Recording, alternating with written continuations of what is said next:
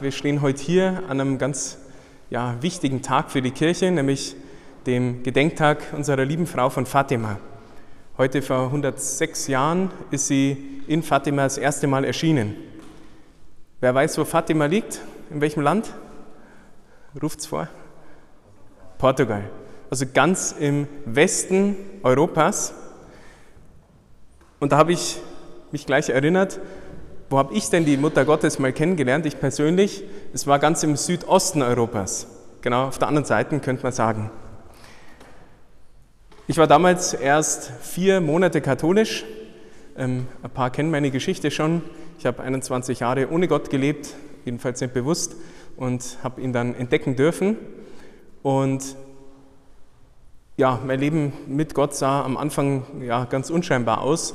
Ich war halt alleine gewesen. Ich habe äh, ja, versucht zu beten. So richtig habe ich noch nicht gewusst, wie es geht. Und das hat mir auch keiner richtig erklären können. Ich bin halt sonntags in die Messe gegangen und ja, so spektakulär, spektakulär war es gar nicht. Ähm, es war eher so, ja, der Herrgott und ich, wir kriegen das schon irgendwie hin, wir machen das und ja, keine Ahnung. Über die Mutter Gottes habe ich zu dem Zeitpunkt eigentlich fast gar nichts gewusst. Ich bin zwar in die katholische Kirche eingetreten, ich hatte auch so ein bisschen einen Konvertitenunterricht, aber die Mutter Gottes kam da überhaupt nicht vor. Also ich habe nur gewusst, die gehört irgendwie dazu und in der Bibel steht es ja auch, aber keine Ahnung, warum die große Bedeutung hat, warum die so viel verehrt wird. In dieser Zeit rief mich dann plötzlich äh, mein bester Freund an und hat mir angeboten, hey, wir machen eine Wallfahrt, eben da in diesem Südosten Europas, zu einem Jugendfestival und da geht es ganz viel um die Mutter Gottes und so weiter und so fort. Er war ganz begeistert, ich habe mich dann mit begeistern lassen, habe spontan zugesagt, ohne zu wissen, was mich da erwartet. Letztendlich waren es die gigantischsten ja, Tage meines Lebens.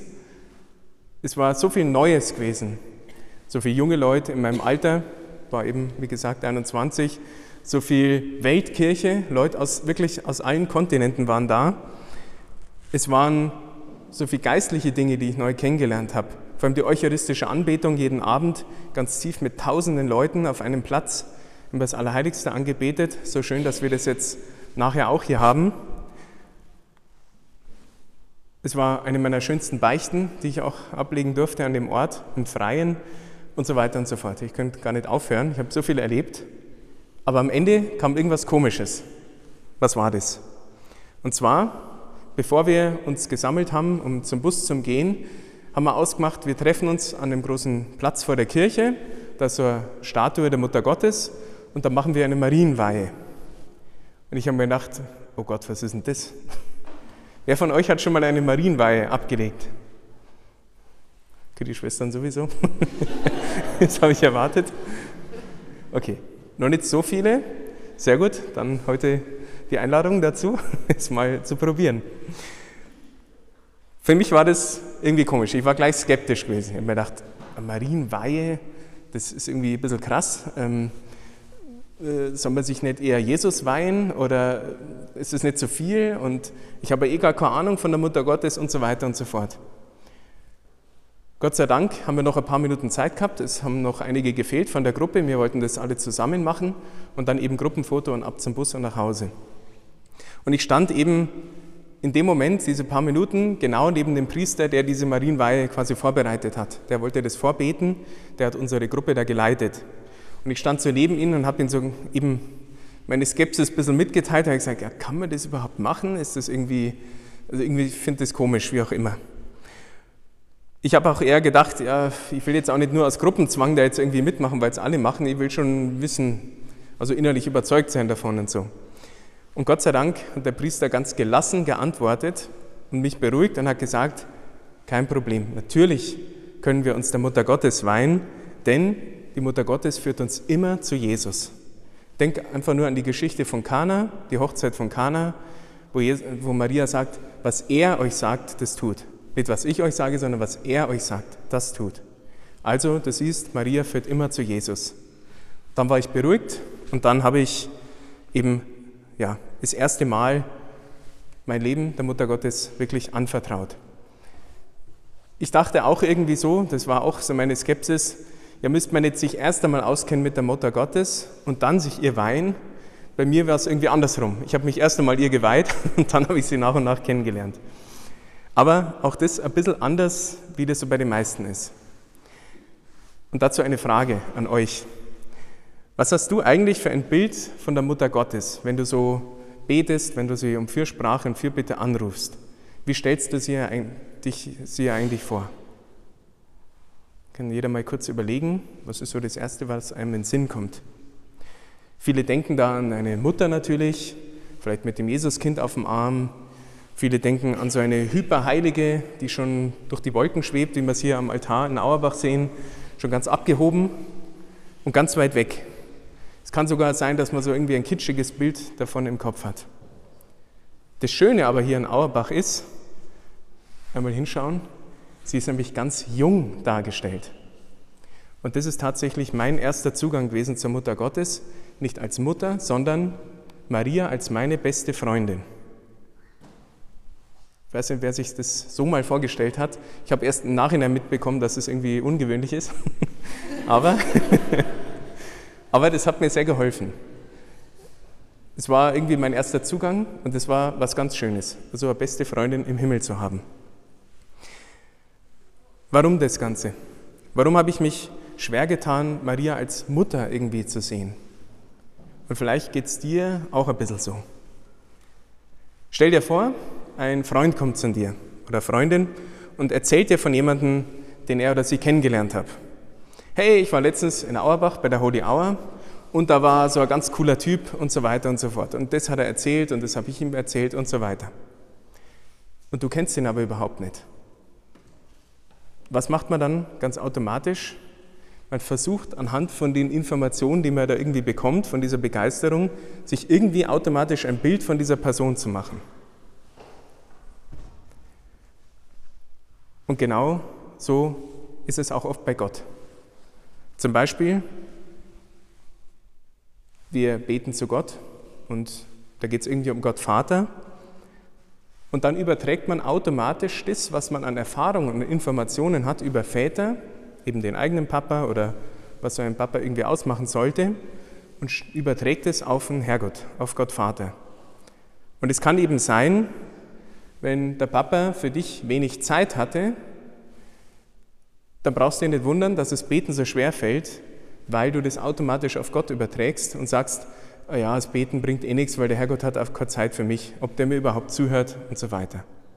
Könnte sein, dass man sowas überträgt. Und genauso kann es eben mit der Mutter Gottes sein.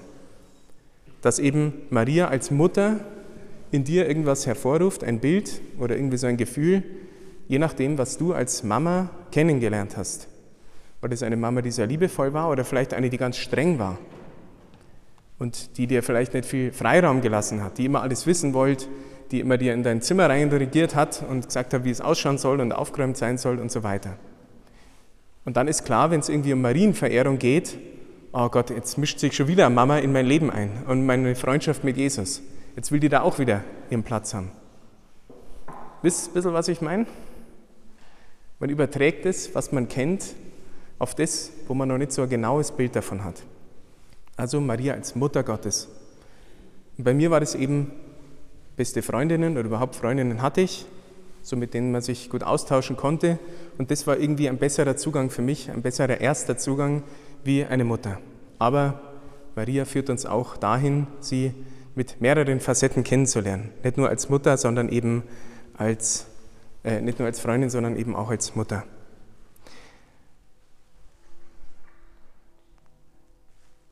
Wie gesagt, das Ganze passiert unbewusst. Diese Übertragung von diesem Bild auf den Herrgott oder auf die Mutter Gottes ist ein unbewusster Prozess. Und deswegen lade ich euch heute ein, ja, du kannst was ändern an diesem Bild. Wenn dir selber auffällt, eben, oh Gott, mit dem Papa war es nicht so besonders, mit der Mama vielleicht auch nicht, und vielleicht tue ich mir mit dem Beten schwer, vielleicht tue ich mich da auch mit der Mutter Gottes schwer, du hast es in der Hand. Mit Jesus zusammen kannst du dieses Bild ändern, kannst dir noch mehr Erfahrungen sammeln. Und darum können wir heute beten, gerade dann gleich in der Anbetung, nämlich lass dir das schenken von Gott. Vielleicht heute ein neues Bild von der Mutter Gottes. als deine beste Freundin, als deine Schwester oder eben als deine liebe Mama oder vielleicht sogar als deine liebe Oma. Je nachdem, was dir hilft, ist es nichts falsch davon, es kann dir helfen, einfach ein bisschen tiefer in diese Beziehung zu kommen. Und keine Angst, das Bild wird immer kompletter, sie hilft dir und letztendlich hilft dir Maria auch zu Jesus zu kommen. Und bei Jesus ist es das Gleiche. Er sagt, wer mich sieht, der sieht den Vater. Also auch Jesus führt uns noch weiter. Vertraut einfach diesem Prozess, diesem Kennenlernen. Es ist ein ganz spannender Weg und dieser Weg hört nie auf, denn er endet zwar im Himmel, da sehen wir uns alle wieder, aber der Himmel ist die Ewigkeit und die hat kein Ende. Ich möchte enden mit einem Gebet, das uns der Engel gelehrt hat. Der Engel damals vor über 100 Jahren in Fatima hat den Seherkindern, die eben die Mutter Gottes gesehen haben und gehört haben, der hat denen vorbereitend ein Gebet anvertraut. Und zwar geht es darum, um einen weiteren Punkt, nicht nur um den Rosenkranz zu beten, sondern um die Bekehrung der Sünder, um die Bekehrung derer, denen der Herrgott irgendwie wurscht ist oder die ihn gar nicht kennen. Dass dieses Gebet mächtige Auswirkungen hat, dafür bin ich einer der Beweise davon, denn ich war so einer, gut, ich bin immer noch ein Sünder, aber äh, jetzt kenne ich wenigstens den Herrgott und den, der mich erlöst hat von der Sünde. Ähm, genau, und deswegen wollen wir das beten, dass noch mehr Menschen Jesus kennenlernen, auch die Mutter Gottes kennenlernen, den ganzen Himmel kennenlernen. Alle Heiligen, weil das ist unsere Heimat im Himmel, zu der wir alle berufen sind. Ich bete es einfach vor und ihr betet geistlich mit.